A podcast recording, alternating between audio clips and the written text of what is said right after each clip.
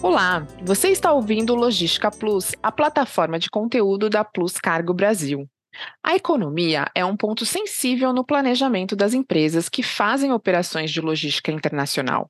É por isso que todos os meses nós estamos trazendo o Écio Costa, economista, que vem explicar as políticas econômicas e suas consequências para o seu negócio. Écio, muito obrigada pela sua participação. É sempre um prazer, Patrícia, estar participando no nosso podcast e trazendo conteúdo, informações importantes para que as pessoas, os investidores, os empresários possam tomar suas decisões com o melhor guidance possível. Écio, é, recentemente, após o resultado das eleições, nós começamos a entender os novos planos econômicos que vão direcionar o Brasil em 2023. Como a economia vai se comportar após essas primeiras divulgações? Pois é, a gente ainda tem é, muita expectativa né, com relação a políticas macroeconômicas que possam ser anunciadas pelo agora é, Ministério da Fazenda, né, onde Fernando Haddad está à frente né, como ministro e que vem aos poucos trazendo né, informações importantes. Logo no início, na virada do ano, onde o corpo ministerial foi anunciado, né, alguns ministros trouxeram alguns dados, algumas informações que assustou bastante o mercado. Né? Se falava em algumas é, em alguns retrocessos ou algumas anti-reformas relacionadas à reforma trabalhista, reforma previdenciária, e isso é, exigiu que o, o presidente Lula convocasse uma reunião ministerial e desse um freio de arrumação, né, organizando para que o discurso fosse mais alinhado com o que o Ministério da Fazenda procura apresentar. Então, o mercado reagiu de forma positiva a né, esse freio de arrumação e aí a gente teve logo em seguida um anúncio né, do chamado plano de voo do Fernando Haddad, onde, se, onde havia bastante expectativa da política macroeconômica a ser adotada por ele. Mas o, o plano de voo ele é, não foi entregue por completo, por assim dizer. Né? Houve um primeiro anúncio onde é, a grande preocupação foi de se trazer um ajuste fiscal né, para a previsão de déficit que você tem no orçamento desse ano, que é muito alta, de 231,5 bilhões de reais, e diversas medidas foram anunciadas com esse intuito.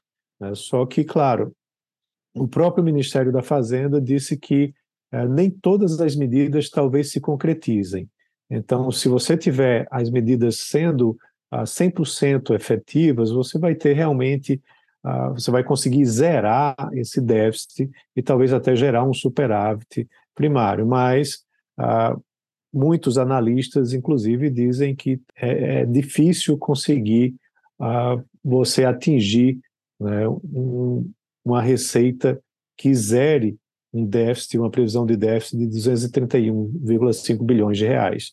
O que se fala é que, muito provavelmente, você vai conseguir reduzir algo em torno de 100 bilhões de reais com medidas como, por exemplo, a reoneração dos combustíveis, a reoneração de tributos de grandes empresas, a revisão de contratos e programas e também a autorização de execução inferior né, à lei orçamentária. Então, essas medidas elas são mais fáceis de serem atingidas e promovem uma redução aí de despesas, é, uma, em parte de despesas e também em outra parte de aumento de tributos que chega em torno dos 100 bilhões. Junto com o anúncio de Fernando Haddad como ministro da Fazenda, também houve algo muito positivo, que foi é, o anúncio de Simone Tebet como a ministra do Planejamento. E não só o nome dela, como o nome da equipe também que ela chamou para trabalhar. São é, profissionais que são bastante técnicos e que devem ajudar muito no planejamento né, nos próximos anos. E o discurso também apresentado foi um discurso bastante austero, né, que traz aí é, uma certa tranquilidade. mas uh, você tem ainda muito que se esperar e o que se uh, cobrar né, de políticas macroeconômicas por parte do Ministério da Fazenda. A tão esperada reforma tributária aparentemente vai ser uma forte bandeira do governo Lula, é, mas ainda não foi anunciada. Alguns analistas falam que deve-se conseguir tramitar com certa facilidade, desde que você aproveite né, os avanços que já ocorreram dentro do Congresso, com propostas que já existem lá dentro tanto do Senado como da Câmara. Aproveitando essas propostas, refinando melhor elas, você vai poder avançar mais né, com essa pauta que é tão importante, né, já que nós temos uma carga tributária tão elevada, né, que termina penalizando muito os negócios aqui dentro do nosso país.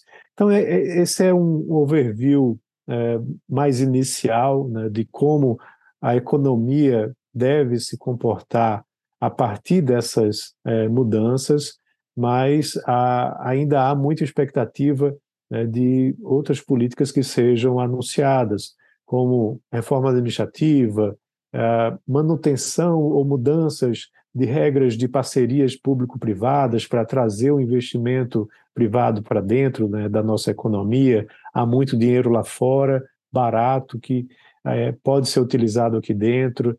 É, também outras é, medidas que venham a fomentar né, o desenvolvimento da economia. A gente sabe que o governo eleito ele é um governo desenvolvimentista e ele utiliza muito é, de bancos oficiais como ferramentas né, para indução ao desenvolvimento, como o BNDES, é, o BASA lá na Amazônia, o Banco do Nordeste aqui no Nordeste, o Banco do Brasil, a Caixa. Então, esses nomes estão sendo anunciados também aos poucos, né, da presidência desses bancos, e isso vai é, ditar como que esses bancos vão atuar no futuro próximo. Né, e isso deve a, ajudar a movimentar bastante a economia através né, de recursos que sejam é, utilizados para empresas nacionais, que possam desenvolver em determinados setores. Mas isso ainda acredito que está por vir. Né? A gente tem ainda algumas expectativas em relação a isso.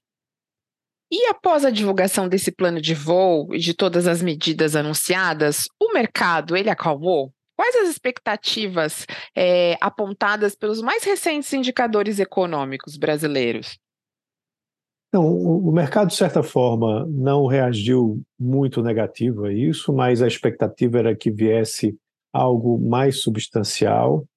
É, também medida, as medidas apresentadas elas têm mais um caráter arrecadatório. Né? Quando você vê, quando você fala, por exemplo, de dar mais poder é, do governo no CARF, né? fazendo com que muitas decisões que é, antigamente, quando empatavam, iam para o contribuinte, agora vão favorecer o governo, é, e também elas têm, via reoneração, o aumento de impostos. Né? Então, isso não agradou muito o mercado, certo? É, não, muito pouco se falou em relação à redução de gastos, e aí a preocupação que existe é sempre com a questão fiscal, né? porque você vem num processo de redução da inflação.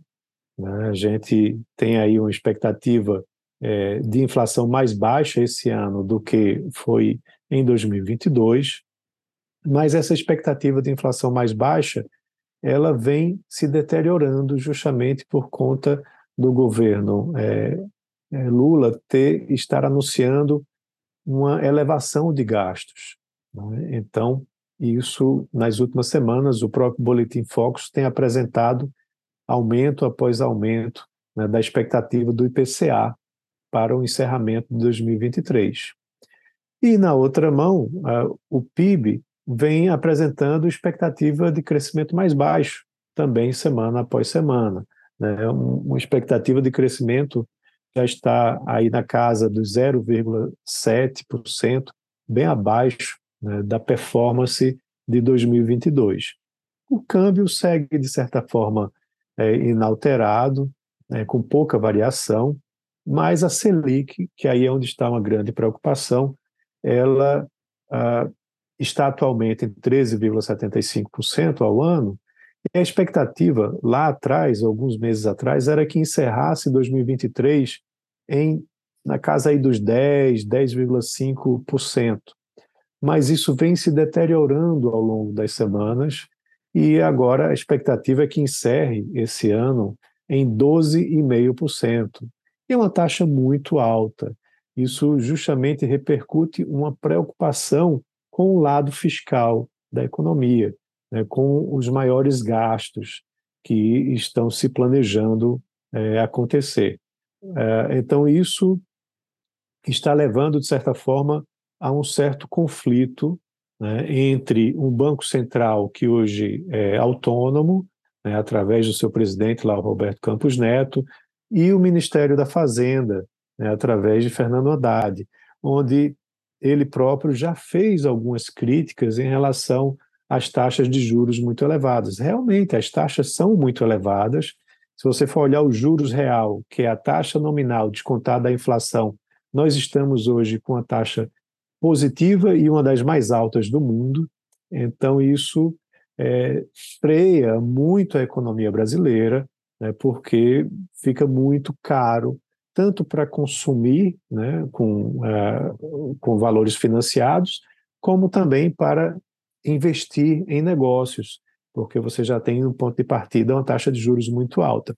Mas, se você não tiver esse controle da inflação, né? Se você não tiver uma política fiscal mais uh, correta, né, em termos de responsabilidade, é, você termina obrigando o Banco Central a manter a taxa de juros no patamar mais alto, porque senão a inflação ela foge muito. Né? 2022, o IPCA fechou acima da meta, né? então esse fechamento acima da meta fez com que o Banco Central fizesse justamente uma carta ao Ministério da Fazenda se explicando né, o porquê que isso aconteceu e dizendo o que é que iria fazer para, é, no ano seguinte, no caso de 2023, isso não se repetir.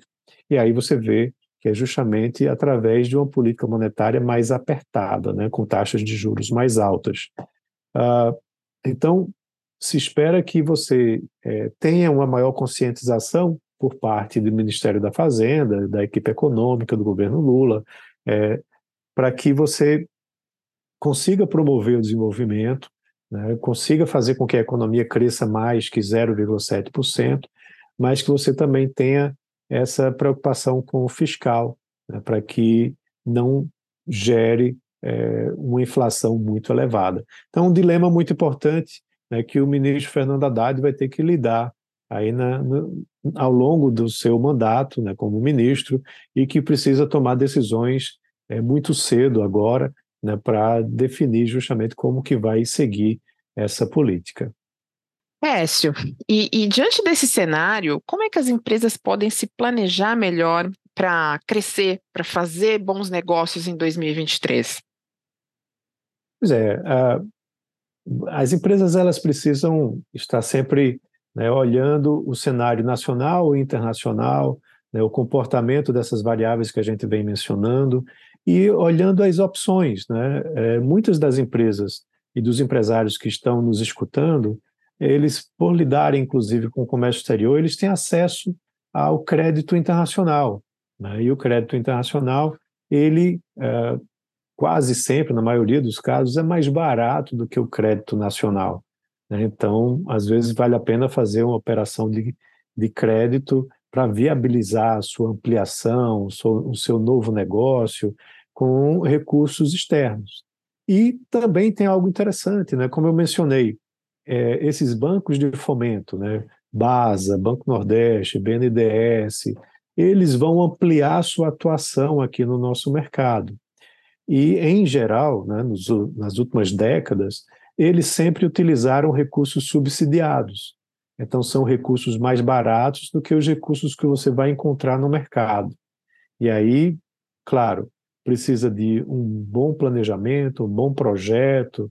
É, também, se forem desses bancos regionais, que esses investimentos sejam investidos eh, nessas determinadas regiões, né, o BASA lá na região norte, o Banco Nordeste aqui na região Nordeste, também ali norte de Minas e norte do Espírito Santo, já o BNDES atua a nível nacional, então é importante também usar um pouco desses, é, desses instrumentos que eu mencionei.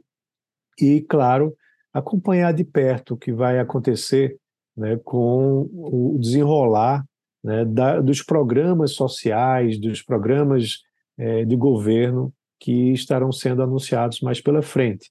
Né? O programa, por exemplo, do Bolsa Família, ele vai receber um bom aporte esse ano, né? Vai ser, acredito, que o maior valor né, de toda a série histórica. E isso move diversos setores, né? Você está falando de alimentos e bebidas, né, de construção civil, né? são setores onde as famílias de renda mais baixa terminam priorizando o seu consumo. Então, é entender como que essas políticas vão se desenrolar e que instrumentos né, podem ser utilizados para continuar né, o seu caminho de investimento aqui no nosso país. E o Brasil faz parte da agenda do Fórum Econômico Mundial em 2023, que é realizado em Davos. Quais as novidades que podemos esperar dessa participação? Bem, o Fernando Haddad está representando o Brasil lá, né, como nosso ministro da Fazenda, e algumas pautas são relevantes para o seu discurso. Né? A questão da responsabilidade fiscal é algo que foi apresentado por ele, é, mas também uma retomada né, do discurso né, da preocupação ambiental, certo? É, isso é algo bastante relevante né, para o, o, governo Lula, é uma bandeira que é muito defendida pelo governo, é, e a pauta do ISD né, vem cada vez mais é, se tornando cada vez mais importante, cada vez mais é, discutida em fóruns como esse, então você termina trazendo aí, de repente, oportunidades interessantes para que uh, investidores internacionais olhem né, para o Brasil né, através dessa pauta que está sendo defendida, certo? É claro que a questão do social também é, chama muita atenção, mas eu diria que essas duas frentes são é, pautas ou bandeiras importantes que o ministro é, está defendendo né, na sua passagem lá pelo fórum. E, claro, pode trazer, sim, repercussão importante né, de investidores, como eu já mencionei, aqui para a economia brasileira. Agora, um fato que chama muita atenção em um levantamento que foi feito pelo próprio fórum né, com relação ao comportamento da economia mundial para esse ano. É, numa pesquisa que foi feita com os economistas, né, da, participantes do, do fórum, o resultado mostrou que dois terços deles acreditam numa forte desaceleração da economia mundial para esse ano. E isso, de certa forma, corrobora previsões que já foram apresentadas pelo FMI, né, pelo Fundo Monetário Internacional, e pelo Banco Mundial. Tá? Então, isso é algo, uh, de certa forma, preocupante, né, porque você tem esses países uh, desenvolvidos, né, como Estados Unidos, Japão, a União Europeia, é, elevando suas taxas de juros né, para justamente combater a inflação, e isso termina fazendo com que a atividade econômica é, sofra com isso, diminua, né, e esse desaquecimento traz a inflação para baixo mas faz com que a economia também cresça menos, certo? É um freio de arrumação, né? a gente eh, falou do freio de arrumação de Lula lá atrás, na, na reunião ministerial, e esse é um outro freio também de arrumação para corrigir a inflação. Uh, vários alimentos têm, nos últimos meses, os seus preços têm cedido. Né? O petróleo também, o barril de petróleo, o preço tem caído, é, mas ainda há uma pressão inflacionária lá na ponta para o consumidor. E isso deve ser ainda uma pauta ao longo desse ano. Lá nos Estados Unidos, o ritmo de elevação dos juros deve diminuir um pouco, mas ainda se fala em elevação de juros, que era algo que não se falava alguns anos atrás. Então, essa é também uma, é um ponto bastante importante sendo discutido aí no fórum de Davos, né, justamente como se corrigir esse problema inflacionário para você voltar a ter um crescimento é, mais sustentável, né, onde você não tem pressão sobre os preços. Temos muita novidade por aí, não é, Écio? Muito obrigada por trazer todos esses pontos do cenário econômico para nós. E vamos acompanhar mês a mês como eles se desenvolvem para ajudar as empresas a entender as oportunidades e como investir no crescimento dos negócios. Você volta aqui em breve para contar essas novidades, não é, Écio? Certamente, até porque a economia ela está em constante mudança e a gente precisa estar sempre entendendo o que está acontecendo né, para que as decisões possam ser tomadas da melhor maneira possível. Tá certo. Muito obrigado e até a próxima, Écio. Tá ótimo. Abraço a todos. Até uma próxima.